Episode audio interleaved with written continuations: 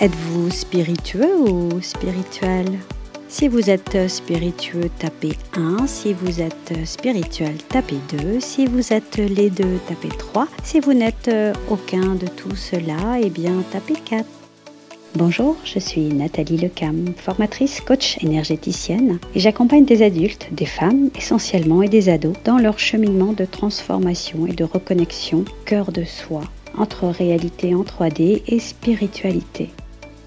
J'ai écouté l'idée fulgurante de Bon Matin pour ce deuxième épisode du podcast des ciels qui s'ouvrent. Le sujet de la spiritualité est venu à moi tout simplement je dois bien reconnaître d'ailleurs à ce titre que cette spiritualité ou la spiritualité, nous reviendrons un petit peu plus tard sur ce que l'on entend par ce terme, fait partie de mon quotidien, mais j'y reviendrai un petit peu plus tard. Alors, spiritueux ou spirituel? D'un point de vue étymologie, le terme spiritueux vient du latin spiritus qui désigne l'esprit, l'âme. Les spiritueux, en fait, sont des alcools obtenus par distillation. Et le résultat de cette distillation était considéré comme l'esprit de la boisson spiritueuse à une époque où l'on attribuait des vertus aux eaux de vie. Citons par exemple l'armagnac, le cognac et le whisky. En anglais, spiritueux se dit spirits et spirits est le pluriel du mot spirit qui signifie esprit. Nous y voilà spiritueux et spiritualité seraient donc bien intimement liés par la même racine. Catherine Bernard, journaliste reconvertie en vigneronne, a écrit un livre dans lequel elle raconte son parcours, son histoire, qu'elle a intitulé Ma part des anges. Et elle se prête à une réflexion intime autour de l'évaporation du vin. Écoutez plutôt, voici ce qu'elle dit que chaque année, environ 2% de l'alcool est perdu. Il s'évapore dans l'air, disparu à jamais. Elle dit également ceci, je crois pouvoir affirmer que cette part donne au vin son supplément d'âme. Il s'agirait de la part des anges.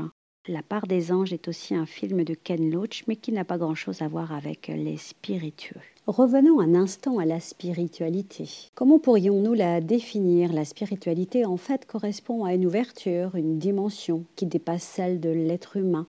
Il s'agit d'un besoin de donner un sens aux événements de la vie qui se caractérise par la relation à soi, aux autres et à l'univers. La spiritualité implique des questions universelles d'intention et de sens de la vie. Elle peut être perçue de différentes manières en fonction de la culture et des croyances de chacune, de chacun. Elle se distingue de la religion sans pour autant s'y opposer et elle peut être considérée comme complémentaire. Elle englobe aussi bien les croyances culturelles que la dimension religieuse ou encore les rites et les rituels détachés de toute pratique communautaire.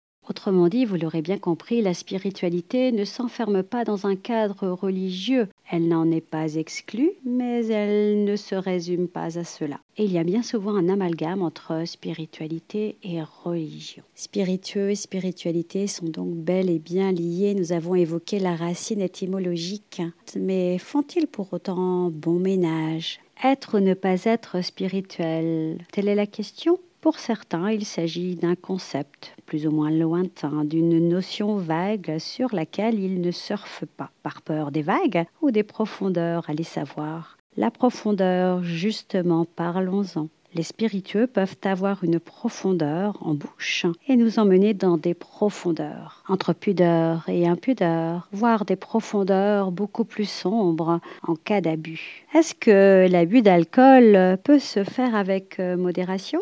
Louis Gauthier, un romancier québécois, a écrit ceci L'alcool est l'aspirine de l'âme. Décidément, nous retrouvons à nouveau ces deux concepts. Laissez-moi vous raconter le, souvenir d'une soirée parisienne où une amie bienveillante, en fait, s'était déclarée barmaid et s'amusait à me concocter, entre autres, des cocktails savamment dosés de whisky coca. Je parlais de profondeur tout à l'heure, et eh bien la profondeur de ce spiritueux m'a emmené en voyage magnétique, en voyage magnétique au point de ne plus pouvoir me lever de ma chaise. Ce spiritueux, le whisky en l'occurrence, m'avait emmené dans un état qui ne me permettait plus vraiment de faire de l'esprit. Je crois d'ailleurs à un moment donné que j'avais l'esprit tout ailleurs, même si j'avais les fesses bien bloquées sur ma chaise.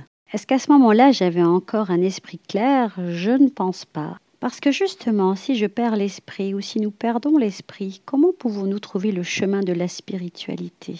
Est-ce que leur relation se résumerait à une histoire de dosage?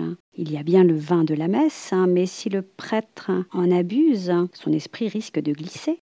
Dans ma pratique professionnelle de praticienne en lecture akashique ou lecture d'âme, il est demandé et je demande aux personnes de ne pas consommer d'alcool 24 heures avant la séance, au même titre que je ne bois pas d'alcool non plus avant la séance, pour des questions de vibration tout simplement. Cette pratique de canalisation et de guidance demande et requiert un esprit saint totalement clair pour nous permettre de partir, comme j'aime à l'appeler, en voyage de haute fréquence. Je dirais, selon mon point de vue, que la spiritualité reste une expérience intime et personnelle. On peut croire à l'esprit, voire à l'esprit saint, comme on peut ne pas y croire, ou ne plus y croire, ou ne pas vouloir y croire. Mais au-delà de la croyance, la spiritualité, au dernier carrefour de notre vie, revient toquer à notre porte. J'ose penser que toute personne sur le point de partir de l'autre côté, comme le disent certains, j'ose donc imaginer à ce moment-là, se pose la question de l'après. Et là, nous refaisons justement travailler notre esprit, notre spirit. Est-ce que ceux dont l'esprit vagabonde facilement ont un esprit voyageur? Est-ce que ceux qui font du mauvais esprit sont fâchés avec le leur? Paul Valéry, l'écrivain et poète, lui disait que la liberté est un état d'esprit. Raymond DeVos, hein, dans l'un de ses sketchs, disait avec beaucoup d'éloquence et d'humour que nous avons tous un peu l'esprit faussé. Et si tout finalement était en lien avec euh, l'esprit, le spirit? Et si finalement la question spiritueux ou spiritualité n'était qu'un prétexte pour nous faire réfléchir sur le spirit, sur l'esprit, sur ce que comporte cette notion, qui est bien plus qu'un concept, même si nous ne pouvons le toucher, peut-être pouvons-nous le sentir, le ressentir, le percevoir, le voir, aller savoir. Les ados utilisent bien l'expression on est en esprit pour dire on est ensemble. Sans vouloir faire de l'esprit, je vous dirais de prendre soin du vôtre en prêtant attention de temps en temps à votre état d'esprit. Que votre esprit vagabonde, qu'il divague, qu'il vous soit inconnu, l'essentiel n'est-il pas de lui faire une belle place? Et quant à moi, je vous dirais, sans jouer avec les mots, que j'aime discuter avec eux. Avec qui? Eh bien, avec les esprits. Que les spiritueux vous ouvrent peut-être avec modération la voix de l'esprit. Écoutez-la, sait-on jamais, elle viendrait peut-être murmurer à vos oreilles. À très bientôt, merci de votre écoute. Vous pouvez reprendre maintenant le fil de vos pensées.